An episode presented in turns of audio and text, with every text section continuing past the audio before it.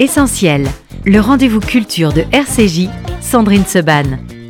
Une émission proposée avec la Fondation du judaïsme français. 01 53 59 47 47. Bonjour à tous, bonjour à toutes, merci d'être avec nous sur RCJ. On a le plaisir ce matin de recevoir une écrivain ou une écrivaine. Je ne sais pas comment elle préfère. Moi, je préfère une écrivain, en tout cas un auteur que nous apprécions énormément sur cette antenne. Et on va parler avec elle de son dernier ouvrage, Colombe Schneck. Bonjour. Merci beaucoup d'être avec nous. On va parler de Mensonge au paradis qui vient de paraître aux éditions Grasset. Vous préférez écrivain, écrivaine, auteur? Vous préférez quoi? Euh, J'aime bien le mot écrivain, mais écrivaine me plaît aussi. D'accord. Vous n'avez pas de, religion, de, préférence là-dessus. Euh, l'émission, alors on a le plaisir de vous recevoir euh, fréquemment, Colombe, je crois quasiment pour tous vos livres, on est fan euh, ici, et celui-là est un vrai petit bijou avec beaucoup, beaucoup de sujets qu'on va aborder. Mais depuis la dernière fois que vous êtes venu, bah, il y a les nouveaux studios que vous avez appréciés, j'en suis ravie. Magnifique. Il y a le nom de l'émission aussi qui s'appelle Essentiel et qu'on a modifié comme ça après évidemment toute la, la période Covid. Et donc en première question à mes invités, je leur demande toujours qu'est-ce qui est essentiel pour vous dans la vie. Et je précise toujours que ça peut être très sérieux, comme ça peut être le, Nutella, les crêpes, enfin voilà. C'est être en vie. Euh, essentiel, c'est d'être en vie, d'être là. Euh, euh, le Raïm. Euh, je me souviens que quand cette période du Covid, je me réveillais tous les matins en disant je suis là, je suis pas en réanimation, je suis chez moi, entourée par les gens que j'aime. L'essentiel est là, oui. C'est rare, je crois que c'est la première euh, personne qui me fait cette réponse-là. Mais c'est vrai, en même temps, c'est la plus, c'est la plus évidente. Euh, Mensonge au paradis, Colombe Schneck, euh, c'est un livre qui nous plonge dans l'enfance, dans les souvenirs d'enfance. C'est un livre, vous m'avez dit hors antenne, il est un peu juif quand même. Non, je vous corrige, permettez-moi. Il est profondément juif, mais comme finalement beaucoup, beaucoup de vos livres, Colombe. Vous n'êtes pas sur le divan, là, on va pas faire la psychanalyse.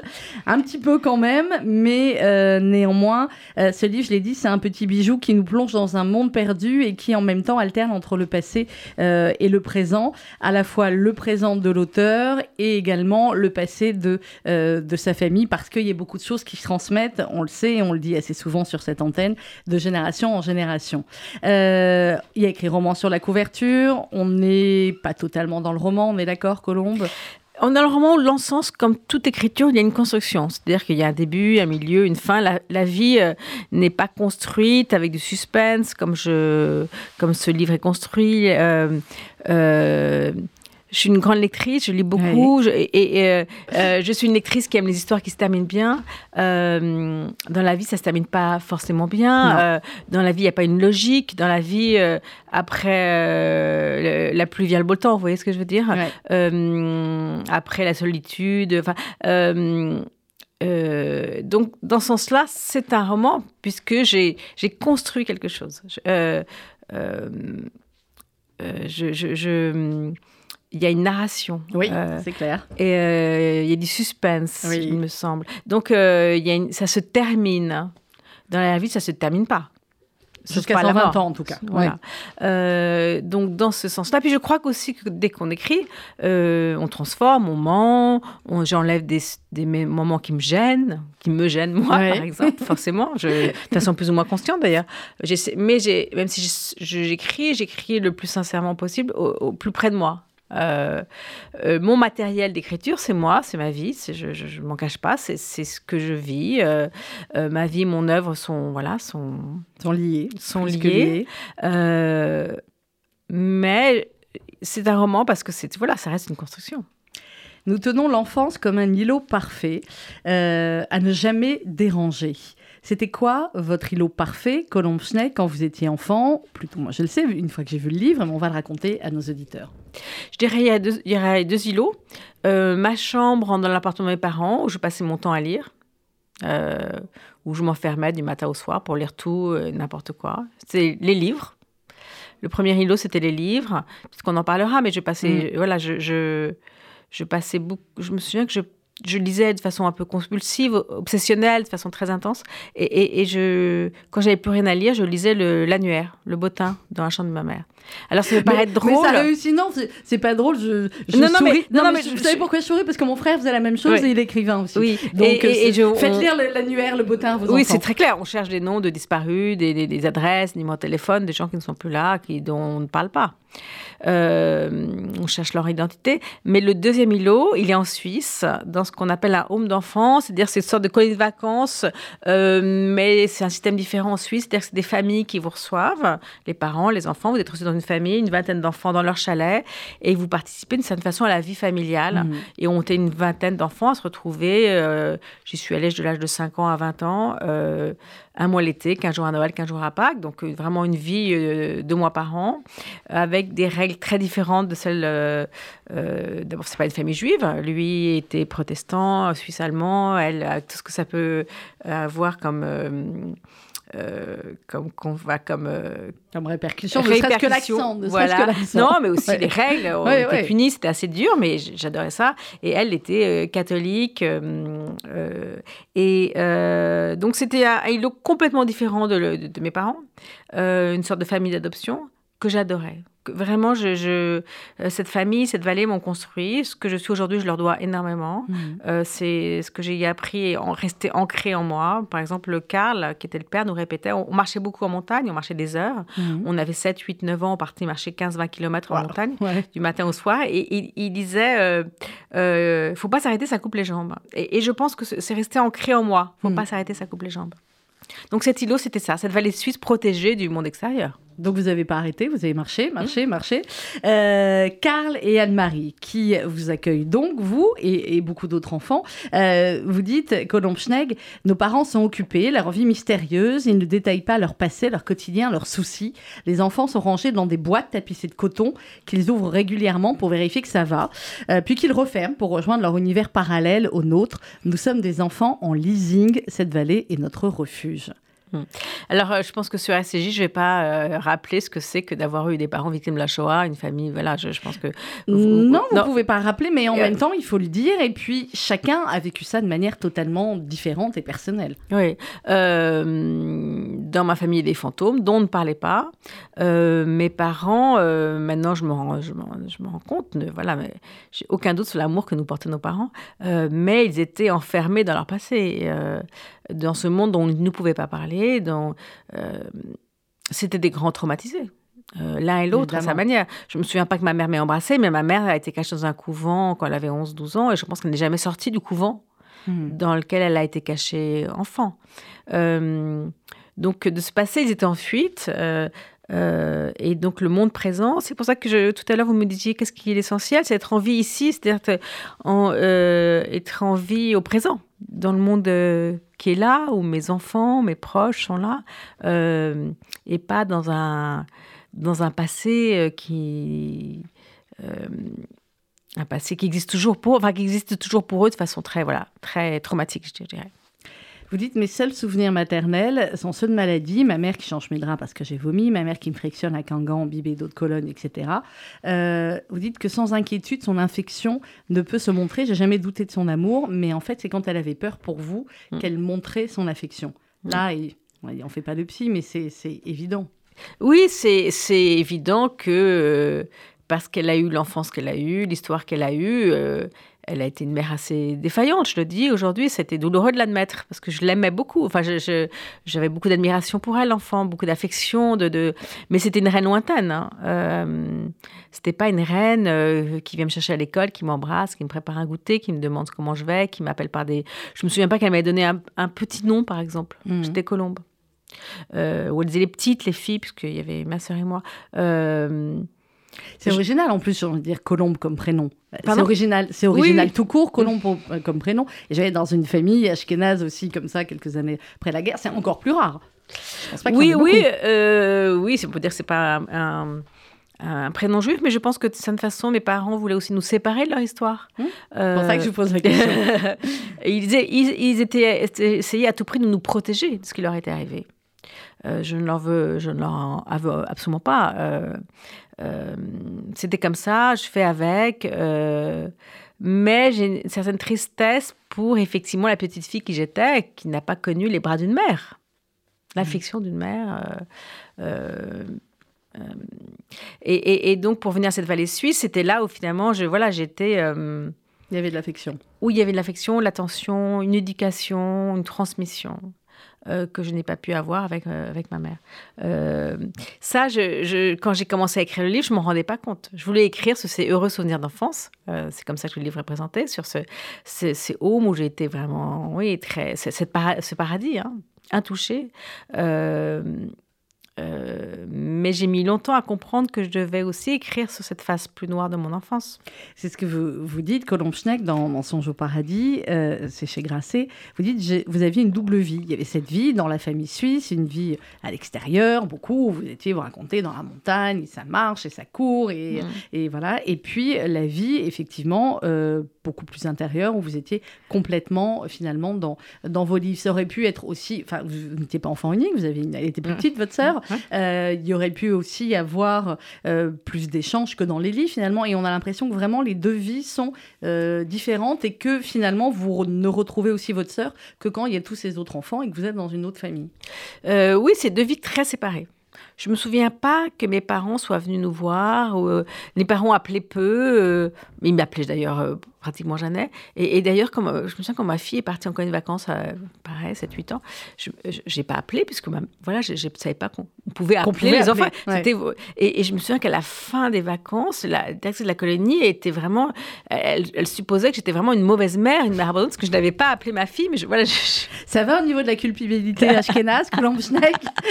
Non, non, ça ne pas du tout. Mais voilà, là, j'étais étonnée, effectivement, et j'ai compris qu'effectivement, il y avait un truc qui. Bon, et votre fille, elle va bien, elle n'est pas restée traumatisée du fait que vous ne vouliez pas appeler pendant une semaine. Non, non, elle, elle, est très bien, elle était très contente. Elle était très contente que je, la laisse tranquille, au contraire. au contraire, elle est une petite semaine. Euh, voilà. Alors, qui étaient les autres enfants euh, qui étaient avec vous dans ce, dans ce home d'enfants suisses? C'est des enfants assez privilégiés, on est d'accord Alors, il y avait beaucoup d'enfants de familles assez privilégiées. Dans les années 70, je dirais, il y avait... Euh, ce qui est intéressant, effectivement, il y avait beaucoup d'enfants de familles juives, comme la mhm. mienne, Ashkenaz, dont les parents pour les mêmes raisons, ne pouvaient pas vrai, voilà, s'occuper de leurs enfants. Il y avait des parents d'enfants divorcés, des enfants dont les parents travaillaient beaucoup, des enfants, des parents dans le showbiz, disons. Euh, euh, il, y avait des il y avait des enfants aussi qui venaient du pays en guerre. Il y avait beaucoup d'enfants libanais, il y avait des enfants palestiniens, il y avait des enfants syriens, je me souviens, des enfants italiens. Euh, il y avait comme un sacré mélange. C'était, il y avait des enfants dont les parents étaient ruinés, donc euh, Anne-Marie s'arrangeait pour qu'il n'ait pas à payer de, pension. Mhm. Euh, il y avait euh, et maintenant, je me rends compte, je n'avais pas réalisé, il y avait des enfants qui parlaient très peu, qui me paraissaient un peu bizarres, gentils. Et en fait, il y avait pas mal d'enfants autistes. C'était inclusif avant l'heure, je dirais. Euh, ça donne une impression, en tout mm. cas, quand on vous dit Colombe Schneck, de, euh, de bonheur. Pas de bonheur parfait, parce que effectivement, c'est une éducation un peu, euh, voilà, un peu, un peu rude, un peu à la montagnarde, clairement. Et en même temps, où eh bien, l'enfant trouve parfaitement son équilibre. On parle beaucoup en ce moment de, de la psy Caroline Goldman. Je ne sais pas si vous suivez ce qu'elle dit ce qu'elle fait, etc. Et on a l'impression aujourd'hui que certains disent oh là là, c'est une éducation, c'est trop rude, on réprimande l'enfant, on le punit, on le voilà. Et euh, vous, dans le livre, vous dites bah, c'est ce qui se passait, et puis c'était bien, ça nous a formés. Oui, en fait, ce qui était important, c'était l'attention. Mm. C'est qu'on était regardé, c'est qu'on avait une transmission de règles, de savoir-faire, de savoir sur la montagne, par exemple, sur les, sur, euh, les fleurs, les, fleurs, euh, voilà, ils nous faisaient admirer les aigles et les chamois. Quand on marchait en montagne, je me souviens qu'ils nous faisaient admirer les aigles. Euh, et ils nous disaient, mais les aigles, nous survivrons, ils sont beaucoup plus forts, beaucoup plus intelligents que nous, beaucoup plus instinctifs, beaucoup plus puissants. Euh, ça s'adaptent beaucoup mieux. Enfin, il y avait cette transmission. Euh, pas seulement euh, de tous les autres êtres vivants, euh, des sapins, des... mais aussi oui, c'était une éducation, ce qui me manquait chez mes parents. C'est pas une question sévère ou pas sévère, mmh. des balades, je sais pas, je, pense qu'on fait comme on peut, encore une fois, mais ce, qui ce qui comptait, ce qui me plaisait là-bas, c'est que j'étais regardée, c'était que j'étais un être singulier, c'est que j'étais. c'était dur, euh, effectivement, certains amis me disent mais, c'était horrible. Mais moi, je me souviens que j'aimais ça. J'aimais, euh, j'aimais qu'on s'occupe de moi, comme je bah, pense comme tous les enfants du monde, clairement. Euh, alors dans les dans les compagnons qui sont là-bas dans, dans, ce home, et puis après on va arriver aussi au, à Carl et Anne-Marie, surtout à leurs enfants qui sont le le fil rouge du du livre Colomb Schneck. Il y a John aussi. Alors les parents de John, riche américain, sa grand-mère suisse, l'héritière d'un grand chocolatier. sauf que John, un jour, ses parents sont pas venus le chercher. Oui, euh, ses parents sont pas venus le chercher. Euh, moi, c'est une façon, je l'enviais, j'aurais aimé ce petit garçon abandonné. Je, lisais beaucoup, euh, je lisais Le Petit Lord Fauntleroy, ce genre, de choses, vous savez. le- Je vois très bien. Euh, donc, effectivement, je rêvais de pouvoir passer l'année là-bas, mais. Euh, et c'est- le côté romanesque du petit garçon de milliardaire abandonné par ses parents, euh, effectivement, enfant me fascinait. Euh, mais la vie de John était a été extrêmement triste. Oui. Il est mort euh, aujourd'hui. euh, euh, et je ne vais pas raconter les conditions dans lesquelles il est mort, Non, ce a que ses parents ont fait ensuite après sa mort. Mais, euh, mais il y a quelque chose de dramatique, oui, très Oui, triste. Une vie extrêmement triste. Euh, il y avait beaucoup de... euh, J'ai interrogé... Je, je- C'est aussi une enquête sur les enfants de Carla Marie, on en parlera peut-être tout à l'heure, euh, Oui, oui. Patou y et, et Vava, qui sont devenus... euh, et Patou me disait, mais il y avait beaucoup d'enfants, effectivement, abandonnés par leurs parents, pour différentes raisons. Hmm. Des enfants donc- leasing et des enfants Ouais, abandonnés. Et d'autres euh, clairement abandonnés. Vous disiez que vous lisiez beaucoup déjà à l'époque Colompschneck. Vous écriviez déjà quand vous étiez en home? Vous écriviez des petits trucs, un journal intime, quelque chose? Non, euh, euh, j'ai un peu écrit. Je me souviens qu'en sixième, j'avais un professeur de français extraordinaire qui s'appelait Jean-Dominique Vinchon, que je, voilà, Mhm. auquel je pense très souvent. Et il donnait des sujets de rédaction formidables, vraiment. Et, et, et, et moi, et je souviens que chaque fois, j'étais excitée par ces sujets de rédaction. J'écrivais, j'écrivais des pages et des pages. Et il me disait un jour, il m'a dit qu'il faut que tu coupes, c'est beaucoup trop long. Mais euh, euh, je me souviens du plaisir que j'avais à écrire, enfant, raconter des histoires. Mhm. Mais euh, je, je- Non, je me rêvais pas. Je ne pensais pas écrire un jour. Ça me paraissait quelque chose d'inaccessible. Ça me paraissait même pas quelque chose dont, dont je pouvais rêver. L'écriture est venue très tard. J'ai commencé à écrire à 39 ans, ce qui est quand même relativement Mais enfin, vous en avez 41 à peine, comment c'est possible? Euh, ou, ou 39, 38 ans. Je- euh, et j'ai écrit un peu au début sans le faire exprès, parce que j'avais une histoire à raconter. Non, je je me rêvais pas du tout écrivain. Lectrice, oui, mais écrivain, ça me paraissait. C'est dingue ça. Oui. Ouais, d'avoir attendu aussi, Mm. aussi euh, tard, entre guillemets, mais on est très très jeune à 38 ans, mais c'est vrai que c'est pas le, le discours habituel des, euh, des écrivains, mais vous le dites, et après on va parler des, des enfants de Carl et Anne-Marie, euh, mais effectivement sur le rapport à vos parents, le rapport à votre mère, vous dites que votre fils, avait un- quand il était tout petit, avait un rapport beaucoup plus euh, charnel, beaucoup plus affectueux, et qu'elle lui rendait, et que là vous avez vu votre, votre mère autrement, et que quand vous racontez à, à votre analyste votre, votre enfance, euh, vous posez la question aussi, vous dites combien d'années encore et combien de livres euh, pour atteindre la vérité. C'est quoi finalement cette vérité? Vous l'avez atteint là dans ce livre et même dans vos livres précédents. À chaque fois, il y a un bout de vérité. Je cherche, je cherche effectivement la vérité, je cherche à écrire les livres. J'écris, je suis le plus sincère possible. Vous me posez la question du roman tout en début Mhm. d'émission. Euh, quand je, je relis pas mes livres, hein, j'aurais du mal, mais, mais je vois la dimension de. Plus je m'éloigne de la date de publication, plus j'en vois la dimension romanesque. Plus je vois combien j'ai transformé, plus je vois combien j'ai esquivé des choses trop douloureuses. Et, et- et c'est une des questions de ce livre, de Mensonge au paradis, d'ailleurs, c'est que euh, c'est un livre sur le mensonge. Euh, je, je- je crois qu'on se ment tous, on esquive tous la réalité parce qu'elle est douloureuse, parce que, comme le disait Clément Rosset, il faut un cœur d'airain pour accepter cette réalité. Euh, et donc on la transforme, on fait notre propre petite fiction personnelle. Moi, je passe mon temps à transformer les choses. Je suis quelqu'un d'assez optimiste, hein, une ashkénaze optimiste. Comme... Mais vous êtes un être rare.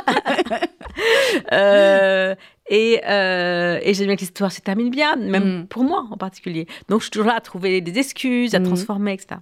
Euh, et quand j'écris, bien sûr, je le fais aussi. Et, et- et- Mais avec la distance, je vois bien ce qu'il y a de trompeur, ce qu'il y a de menteur dans ce que j'écris.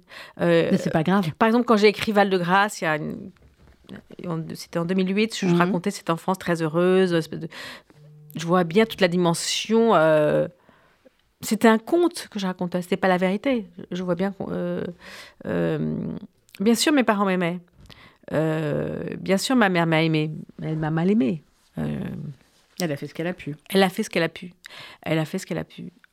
Euh, C'était pas. Elle a fait ce qu'elle a pu. Euh, et comment, euh, voilà, comment, comment dire, à quelqu'un qui a autant souffert, je peux que pardonner. Je peux, mais n'empêche que c'est la petite fille que j'étais, qui n'a pas connu les bras d'une mère, j'ai aussi de la tristesse pour elle. Vous dites, là un petit peu plus tard dans le, dans le livre, euh, on est page 158, je suis en train de l'effeuilleter, je vais la retrouver, voilà. Euh, en générique, euh, éclairci Jean, enfin vous dites un petit peu plus haut, que vous croyez avoir, à un moment donné, vous dites, je croyais en avoir fini avec la Shoah, écrire ces romans suisses, revenir ici, c'était aussi un moyen de m'en éloigner. vous dites, de ce point de vue, c'est un échec, je ne serai jamais séparée de mon histoire familiale. En génétique, éclairci Jean, on va dire après qui est Jean, on a récemment compris que le trauma d'un parent se transmet à travers les marques épigénétiques de l'ADN. Ces marques sont transformées par l'environnement et l'expérience personnelle. Tu es né 21 ans après la guerre, de parents qui, enfants, ont été soumis à de grandes peurs. C'est ainsi, ce stress est infiltré en toi. Oui, oui quand j'ai commencé ce projet, euh, comme chacun de mes livres, je me suis dit, voilà, ça y est, je suis enfin séparée de mon histoire familiale. Enfin, je suis séparée de la Shoah. Enfin, je peux passer à autre chose. Jamais, Colombe, jamais. On peut pas. Mais voilà, c'était, en tout cas, c'était mon projet. Euh, bien sûr, j'ai échoué comme j'échoue à chaque fois. Euh, mais je partais en Suisse en me disant, mais là, en Suisse, je serais vraiment protégée. La Suisse mhm. a été un refuge pour certains juifs pendant la guerre. Elle a refoulé à la frontière euh, des familles juives, mais d'autres ont été accueillis. Euh, et donc c'était vraiment voilà la vallée, l'endroit où je pouvais me protéger. Donc j'avais cette illusion quand j'ai commencé ce livre. Euh, et, et bien sûr, j'ai voilà, j'ai échoué. Je, je, je, je, raconte une scène où je, dois prendre le train. Enfin, je sais pas si j'ai le temps de la raconter. Ah, si, si, vous avez le temps. Si, si, ah, bah ça, le train, vous pensez bien que j'ai noté hein, l'histoire du train. Ah, allons-y. Je, comme euh, beaucoup de gens, avant de prendre un train, je suis toujours un peu inquiète, mais ça va, voilà, je, gère très bien. Et. Euh, et là, j'avais une angoisse terrible à prendre ce train. Je ne comprenais pas, j'allais prendre ce train pour aller en Suisse, pour, pour mon livre. Et je, J'étais très très angoissée et en colère contre moi d'être aussi angoissée. Je trouvais ça ridicule. Et en arrivant à la gare, euh, à gare de Lyon, je me suis dit qu'en voyant le panneau d'affichage pour Genève, que je serais rassurée. Voilà, que j'allais pas rater mon train. Puis les trains pour Genève viennent à toutes les heures. Enfin, c'était pas la catastrophe si j'allais rater ce train. Et, je le vois affiché avec un sigle un peu bizarre que je ne reconnais pas.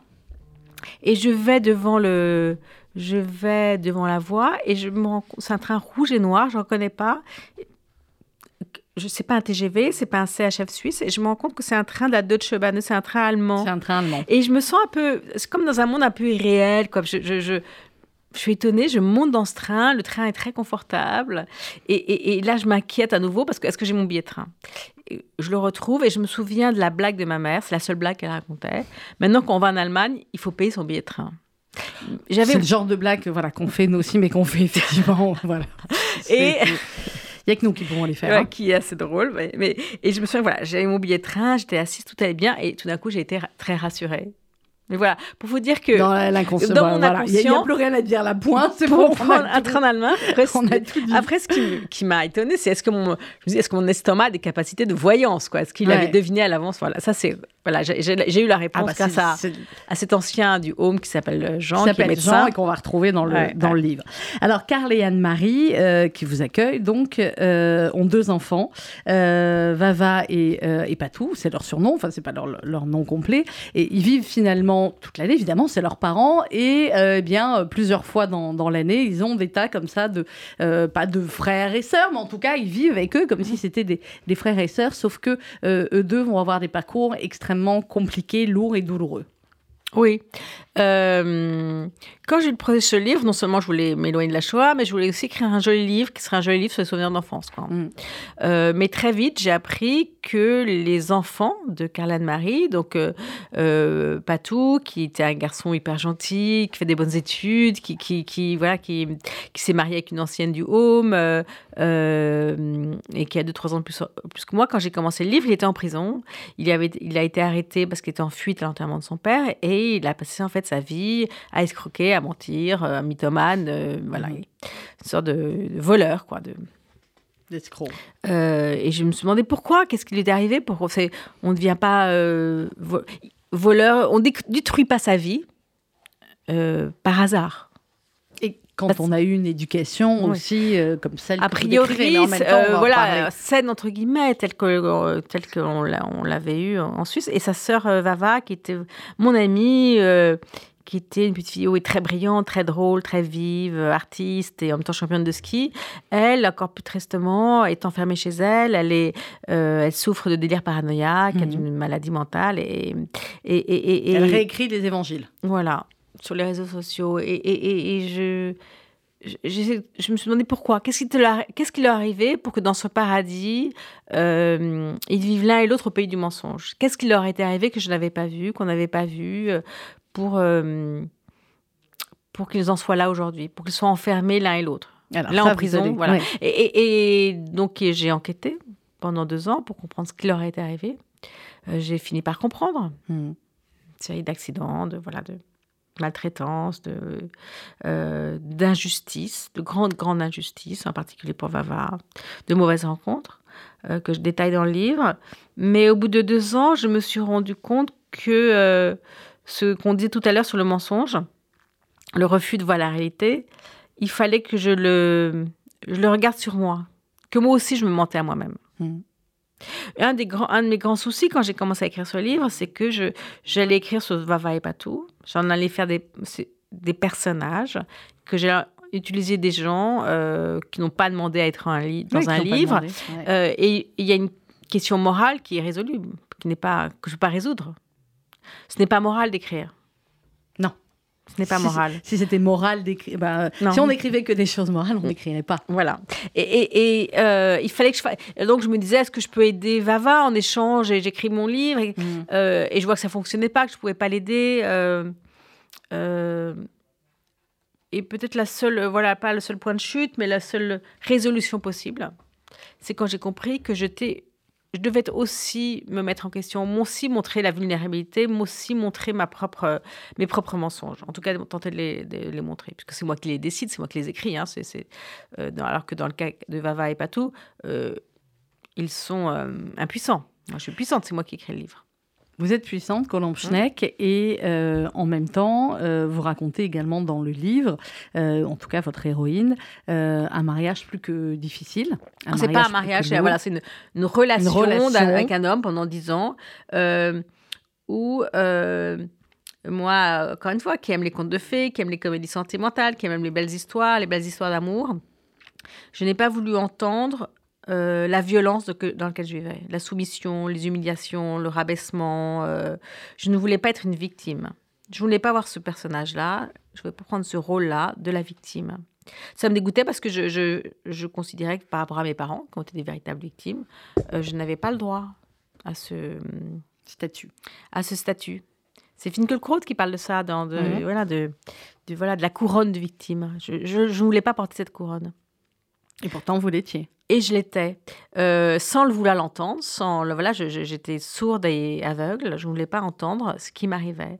Et il m'a fallu euh, effectivement des années euh, après pour être capable de d'affronter cette violence-là et d'y répondre.